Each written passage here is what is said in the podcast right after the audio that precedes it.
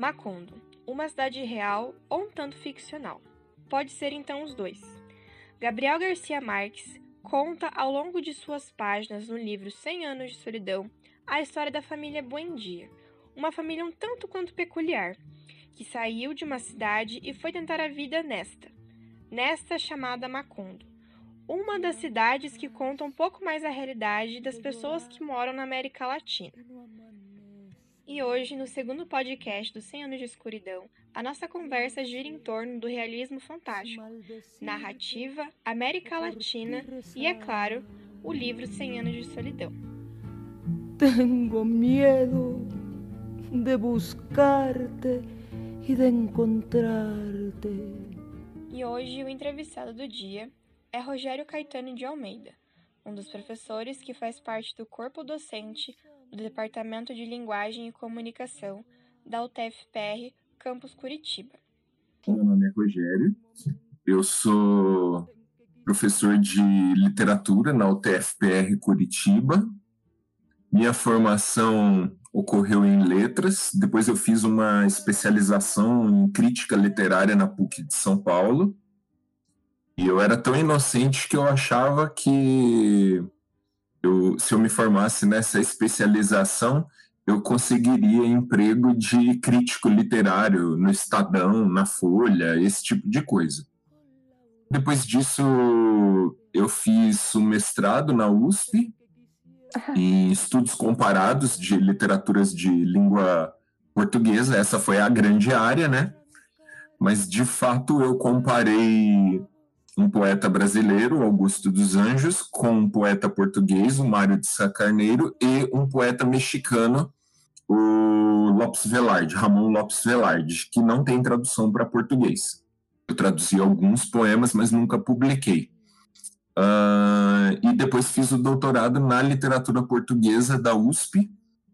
Fiz um panorama histórico do grotesco na literatura portuguesa, desde Idade Média, desde o nascimento da literatura portuguesa como a conhecemos hoje, até o final do século XX, com um poeta chamado Alberto, passando por várias outras, outras obras. Como eu escolhi a área de letras, né? Olha, foi bem por acaso, assim, de fato, porque eu queria ou letras, ou história, ou geografia, ou filosofia. Eu estava bem em dúvida em relação a essas quatro áreas. Não é algo assim fácil de se decidir, né? E aí eu acabei na inscrição assim da faculdade colocando letra. Se não desse certo, eu ia migrar para geografia, que era o, a, a, minha intenção real, vamos dizer assim, né? E no final das contas, eu acabei adorando o curso e fui construindo minha carreira na área de letras. Não foi algo definido, não. Diferente do meu irmão, por exemplo, que desde os 15 anos falou assim: não, eu vou fazer administração de empresas. Ele foi lá, fez e seguiu na área, tá lá até hoje, firme e forte. Realismo fantástico, frente literária consolidada na América Latina, tem em sua essência utilizar acontecimentos ocorridos em uma sociedade, junto com a fantasia e a magia. Um dos exemplos mais populares de realismo fantástico é o Labirinto do Fauno. Agora as perguntas sobre o realismo fantástico. O que é o realismo fantástico dentro da literatura? Bom, o realismo fantástico ele é um movimento que nasce na América Latina e é desdobramento de autores latino-americanos que estavam na Europa enquanto rolava o surrealismo, enquanto movimento estético e político e tal esses caras voltam para a América Latina dizendo que o que se faz aqui é outra coisa.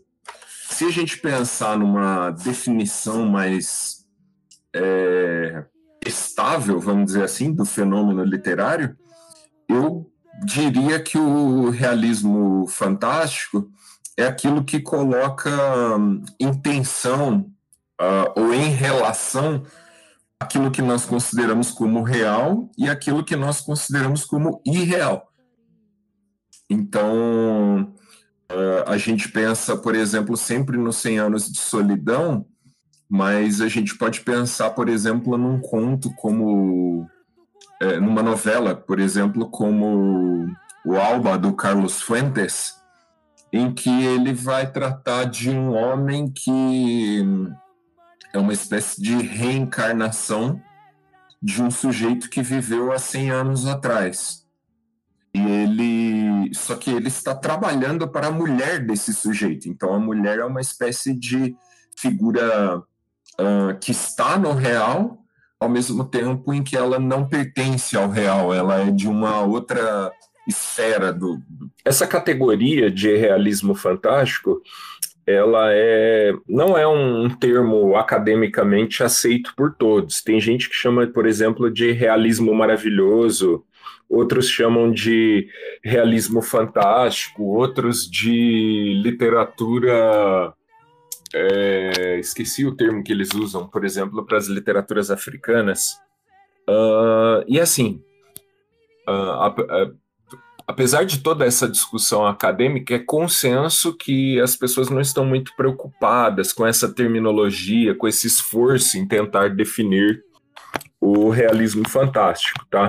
Se você quiser uh, duas se você juntar duas manifestações, uma delas pertencente ao real, extremamente cotidiana, e outra ação é, totalmente inesperada que não pertence ao real, pronto, você já tem o realismo fantástico. Não precisa ser algo histórico, algo filosófico, não tem nada disso, tá? É muito mais simples do que uh, a academia se esforça para colocar como característica. Qual é o impacto desse movimento artístico para a literatura dentro da América Latina? Olha, esse impacto é enorme dentro da América Latina, tá? Incluindo aí o Brasil. É, por exemplo, com o realismo fantástico, surgem os primeiros prêmios literários de caráter mundial para escritores latino-americanos. Tá? O Cortázar ganha o, o Nobel de Literatura. Apesar de ser poeta, o Otávio Paz também ganha entre outros autores que ganham outros prêmios também, eu não vou me recordar. Mas assim, além dessa premiação, que é um reconhecimento pelo talento desses escritores, né, há uma modificação profunda na literatura ocidental, que é a inserção desses autores latino-americanos no cânone. Por exemplo, Jorge Luiz Borges pode ser considerado é o primeiro escritor pós-moderno do Ocidente. Só para você ter uma ideia de que um escritor latino-americano pensa tão bem a literatura que ele é o primeiro a fundar toda uma era literária, vamos dizer assim. Nossa, é muita coisa. É, é, o realismo fantástico é enorme, assim. A gente aqui no Brasil acaba não tendo muita dimensão disso, porque a gente acaba se desvinculando, se esforçando para se desvincular do realismo fantástico. O que tem mudado hoje em dia, né? Uh, para você ter uma ideia, a primeira narrativa transmídia brasileira é disponível no Amazon Prime é uma série de seis, sete ou oito episódios é de um escritor brasileiro que mexe com o fantástico, com o terror, uh, com o realismo fantástico, que é o Enéas Tavares, que é um amigo meu, professor da Federal de Santa Maria. Então, quer dizer, esse movimento também possibilita, olha só, a abertura da literatura para outras mídias. Sim, nossa, demais. E é até porque a, a, parece que agora, com, a, é, sei lá, com esse advento da, das plataformas de streaming, que as pessoas elas estão consumindo muito mais, eu acho que a gente consegue ter é, uma maior visibilidade, assim, que nem dá para mensurar às vezes. A última pergunta de, desse panorama do realismo fantástico é se você tem alguns bons exemplos da literatura atual para nos dar, assim, para até a galera é, procurar e depois conseguir ler e tudo mais.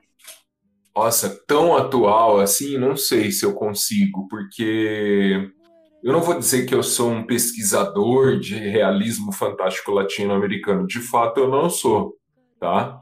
Mas eu conheço alguns nomes, assim, ao longo do, da segunda metade do século XX para cá, né? Eu gosto muito é, do Julio Cortázar. O, eu vou pegar por país, assim, né?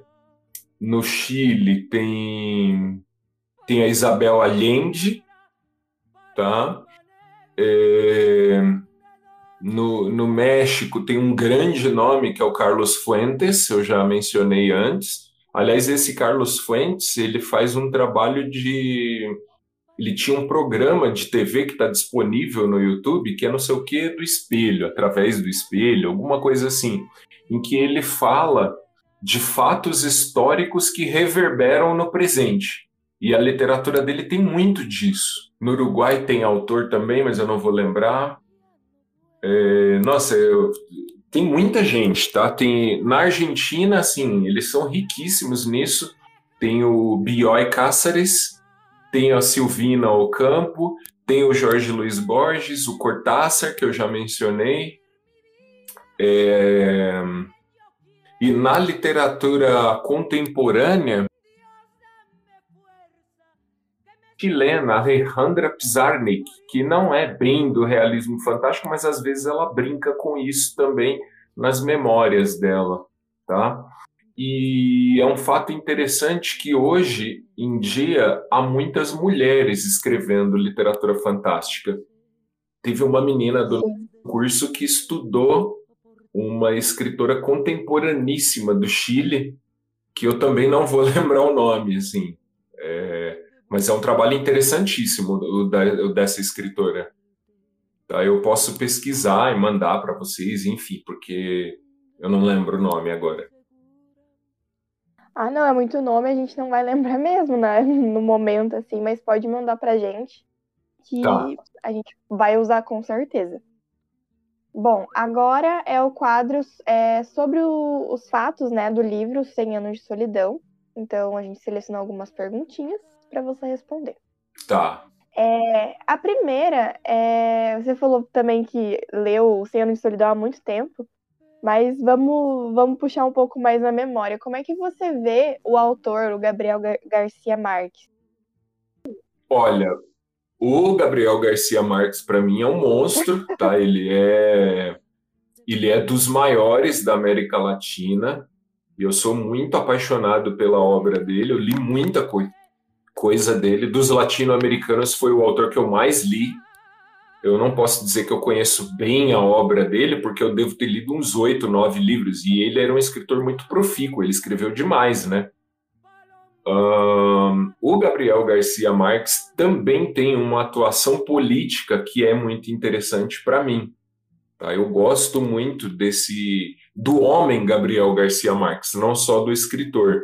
Apesar de saber que ele é um escritor central para a América Latina, eu também gosto muito da vida dele, do que ele foi. A outra pergunta, ela é um pouquinho mais sobre o Senhor de Solidão. Então, você pode nos falar um pouquinho mais sobre o livro? É, pode ser um panorama geral e algumas coisas um pouco mais específicas que você que sei lá te chamaram a atenção ao longo da obra. Tá. Bom, Macondo, que é a cidade onde a história se passa, para mim é América Latina, uma síntese da América Latina, né? Se você pegar uma cidade brasileira e aplicar o que ocorre e comparar o que ocorre em Macondo com a história dessa cidade, seja ela qual for, vai bater, tá? Assim, é... as coisas mais absurdas que a gente pode imaginar é, acontecem na realidade, né? Isso é o interessante do livro. E assim, é... eu poderia dizer para vocês que uh, sintetiza muito bem, o, o, livro sintetiza muito bem a história da América Latina, né? A, a, história do Brasil também, apesar de o Brasil se colocar fora do, da, da América Latina espanhola por falar português, o livro acaba sintetizando muito bem tudo que ocorre historicamente aqui.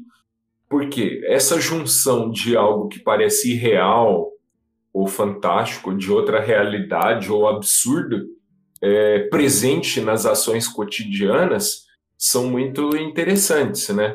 Se no livro você tem uma mulher estendendo roupa no varal que vai voar e, e desaparecer, uh, historicamente a gente tem assim é, homens que levam o circo para uma cidade e a cidade é muito pequena e não sabe que o circo tem um elefante e que o elefante faz muito cocô. Então eles precisam alugar caçambas para armazenar o cocô do elefante e percebem que a cidade não dá conta nem de alimentar nem de armazenar o cocô do elefante. Quer dizer, esse tipo de coisa só ocorre na América Latina, né? Aqui é tudo muito caótico, muito bagunçado e engraçado também, né? Uh, outro aspecto que me chama a atenção é o lance da via, né? Porque os nomes se repetem insistentemente e de fato isso realmente gerou incômodo em mim, tá? Porque às vezes a gente acha que é um Antônio Buendia e depois é outro, a Maria Buendia você acha que é uma, depois é outra. Então, quer dizer, essa repetição de nomes de geração a geração também ocorre no livro para nos confundir, e de fato me confundiu e me deixou bastante angustiado. É, essa é uma lembrança angustiante que eu tenho do livro. Você falou sobre a representação da América Latina e o que, que você acha de como é retratado uh, os momentos históricos mais marcantes da Colômbia. Eu quero saber qual que é a sua visão sobre isso. Olha, não é nem a minha visão, tá? É, o Gabriel Garcia Marques, vocês estão me ouvindo? Sim, pode continuar. Tá. O, o Gabriel Garcia Marques, Sim. ele deu várias entrevistas falando que ele se pautava em elementos da realidade para escrever suas histórias, né? Então ele escreve uh, a partir de fatos históricos que ele tem conhecimento e também a partir dos problemas que ele vai identificando nas relações sociais uh, do cotidiano. Eu não sei qual livro dele, eu acho que é o Crônica de uma Morte Anunciada, quase com certeza. Ele escreve a partir de uma briga entre dois traficantes, tá? tem um outro livro que ele escreve a partir da, se eu não me engano, a partir do assassinato de um parente dele, talvez um irmão. Eu vi um documentário sobre ele com várias entrevistas em que ele comenta isso, né? Uh, então, assim, é assustador você ter contato com a história de um país que você não conhece, tal, num numa primeira leitura, mas por outro lado é algo que pode te interessar muito, e aí você vai vasculhar a obra para ou outros textos para ir identificando essas relações com a obra. Uh, e isso é muito legal no realismo fantástico, porque ele faz alegorias constantes com a história, né? O que o fantástico não permite muito, ou acaba dizendo que não permite nesse sentido, o realismo fantástico latino-americano também é político. Né? É, é uma obra que vai, de fato, questionar o que está é, incomodando a sociedade, um tema que histórico que acaba atrofiando o desenvolvimento da sociedade, enfim. Como você vê a construção dos personagens da obra? Hum, putz. Olha. É difícil, né? Eu pergunto isso para vocês em seminário e agora vocês me perguntam de volta. Olha só o que belezinha. Virou. É uma vingança, o jogo virou, exato. É, uh, assim, eles não são personagens acabados no sentido de serem muito detalhados, né? Eu não tenho essa impressão Por quê? Porque são homens e mulheres que agem nessas narrativas, né? Então eles são construídos para a ação. Eu gosto muito disso no livro, de fato. Você falou muito da, da repetição. É, como você vê esse, esse subterfúgio literário que o autor utilizou? Apesar de você ter a aversão, ter falado que se sentiu incomodado com isso, como que você vê isso de uma, de uma ótica narrativa, da teoria da narrativa mesmo? Olha, isso é um, é uma angústia, né, de ler a obra. Mas eu consigo perceber o efeito disso, tá? Uh, e isso é muito distante na literatura. Não é só a tautologia dos gregos e dos romanos. Tá aqui a repetição para tornar verdade ou a repetição para modificar a história. Não é só isso. É, é uma repetição que, quando ocorre, cada vez ela tem um significado diferente. Tanto no Gabriel, ó, e aí é o tamanho dos dois autores que eu estou colocando, né? Tanto Gabriel Garcia Marques quanto Dostoiévski fazem isso, né? O Dostoiévski tem uma narrativa chamada Duplo, que o protagonista dele, que é o Goliadkin, ele repete as frases para várias pessoas diferentes. E cada hora essas frases têm um sentido diferente, apesar de todas elas serem um esforço de autoafirmação. Né? Eu acho que a repetição das, do nome das personagens no 100 Anos de Solidão carrega essa significação também, tá? Uh, tem um outro livro muito interessante que está na minha cabeça e eu quero falar também sobre ele para vocês, que é o Aura do Carlos Fuentes, né? Eu já mencionei lá no comecinho. Esse livro é muito interessante porque o cara começa, ele é um tradutor de francês para espanhol, né? O protagonista da narrativa e ele quer, como eu poderia dizer, uh, ele assume um trabalho de ler cartas de um general francês que foi morar no México, né, com a ocupação, com a invasão dos franceses que impuseram um rei para o México, né? Então, o rei mexicano pós antes da Revolução Mexicana de 1910 era de fato um rei francês né? E foi tudo muito bem articulado politicamente entre Estados Unidos, Espanha e França. E o que acaba ocorrendo é que esse cara tem não tem condições de governabilidade, o país está um caos, né? E aí o, uh, a narrativa se passa num, na tradução de um dos generais desse homem, né? na tradução das cartas de um dos generais desse homem. E aí o tradutor fica assim, nossa, mas todo mundo já sabe isso. Que historinha rastaquera, por que, que ela quer tanto que eu traduza isso? Até que ele tem acesso a algumas fotografias e ele está ao lado da mulher há 100 anos atrás. É...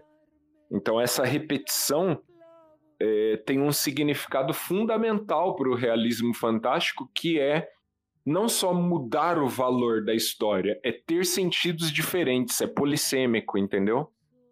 Vou seguir então para a próxima pergunta.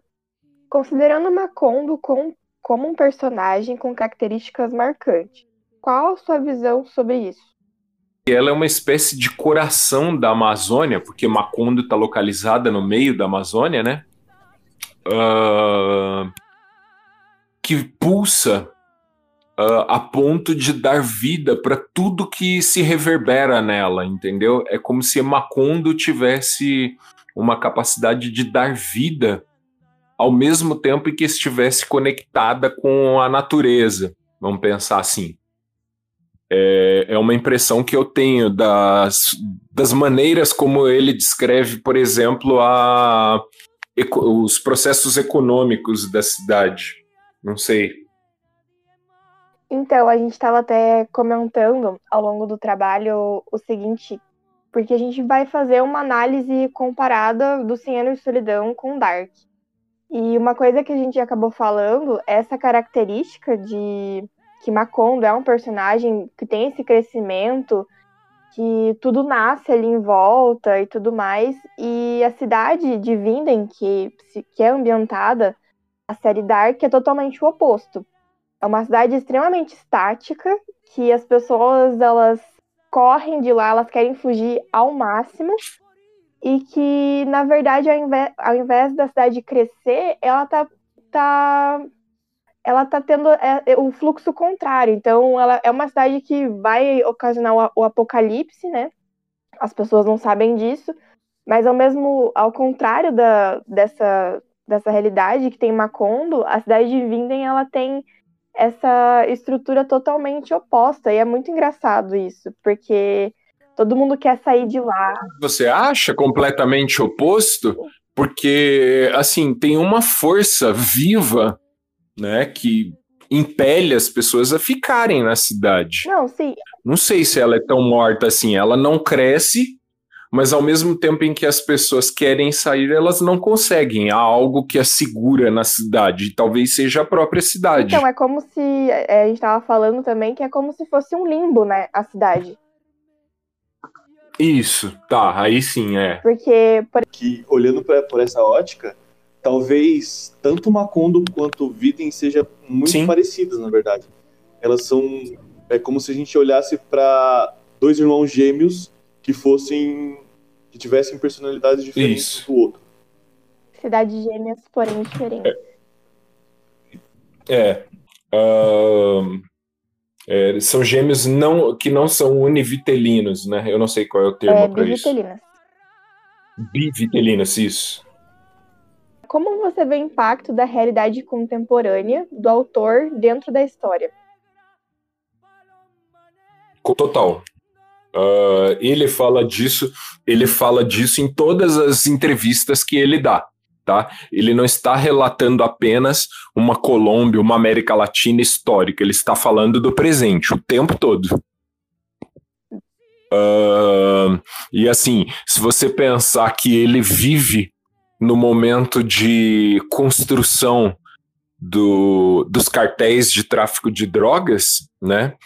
Uh, esses cartéis, uh, esse banditismo, vamos dizer assim, está presente também em Macondo. E há outros livros dele que mostram isso. Eu já falei do Crônicas de uma Morte Anunciada, mas, por exemplo, ele fala muito no Memórias de Minhas Putas Tristes, que é um livro belíssimo. Assim, é bonito, hein? Uh, ele fala muito dessa coisa de da construção da prostituição na América Latina, né? Como os caras pegam jovens meninas desesperadas financeiramente com fome para trabalhar na prostituição, né? Então é ele trata esse problema social de maneira muito lírica, tá? É muito bonito o livro, muito. A última pergunta, depois se o Zé quiser fazer mais alguns questionamentos, fica à vontade. É, o que você acha desse looping de repetições características e de tragédias que acontecem em determinados nomes? Nos 100 anos de solidão, eu acho que esse looping de desastres é. Eu acho que isso sintetiza a história da América Latina, né? A nossa história é uma história de sucessividade de desastres. E apesar disso, nós sobrevivemos. Estamos aqui, de alguma forma resistindo ao mundo no qual nós fomos inseridos. Entendeu? Não sei se eu Não, fui claro. Bem claro, sim. Eu acho. É bem isso mesmo. Uhum.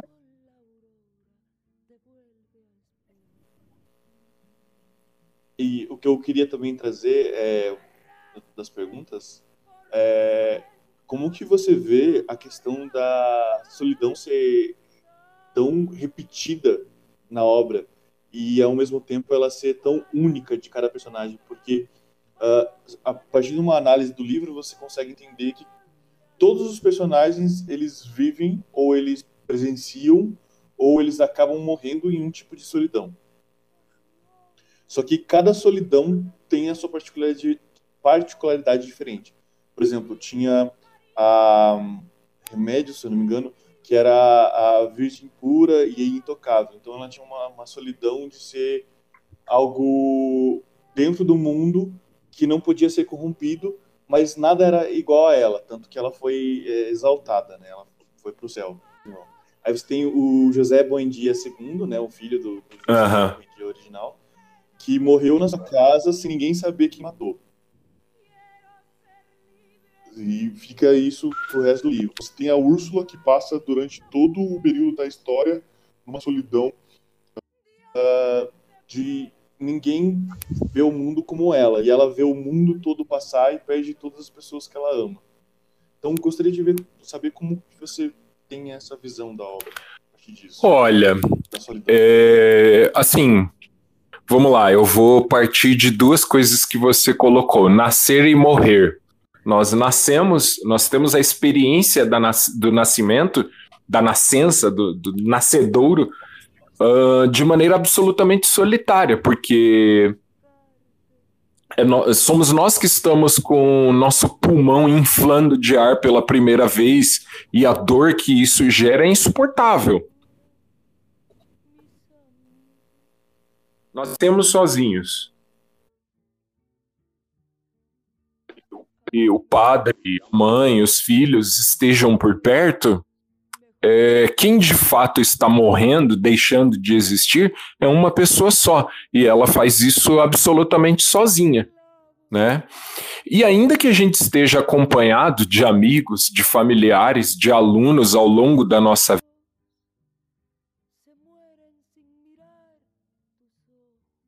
uh, sei lá, para mim, a nossa experiência é uma experiência de solidão. Tá? Nós somos ao longo da nossa trajetória no mundo absolutamente solitários. Quem não é? E o livro mostra isso muito bem. Cada um a seu jeito vive sua solidão. Porque mesmo aqueles que parecem acompanhados por alguém experienciam e agem no mundo de maneira absolutamente solitária. A gente agradece é, pela sua disponibilidade de ter tirado um tempinho para fazer esse podcast com a gente. E é isso, muito obrigada por todas as respostas e por ter dividido um pouco mais esse conhecimento com a gente e com outras pessoas que vão estar tá escutando o podcast. Valeu, gente. Obrigadão. Sempre que vocês quiserem para algum tema, estamos aí.